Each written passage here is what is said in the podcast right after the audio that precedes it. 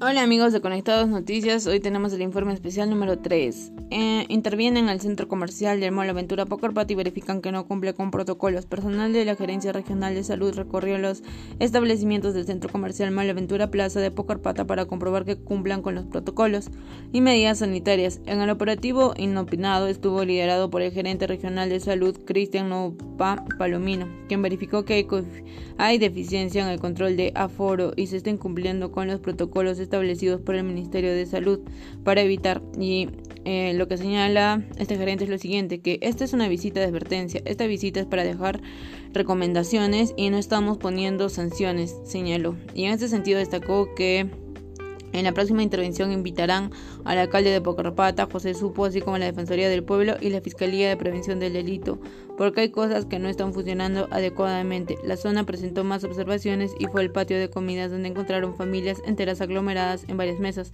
La norma exige que la administración de cada centro comercial garantice el distanciamiento y hay protocolos que tienen que cumplirse pero no cumplen. El mal debe colocar personas que controlen porque hemos encontrado mesas juntas y no están usando barbijo.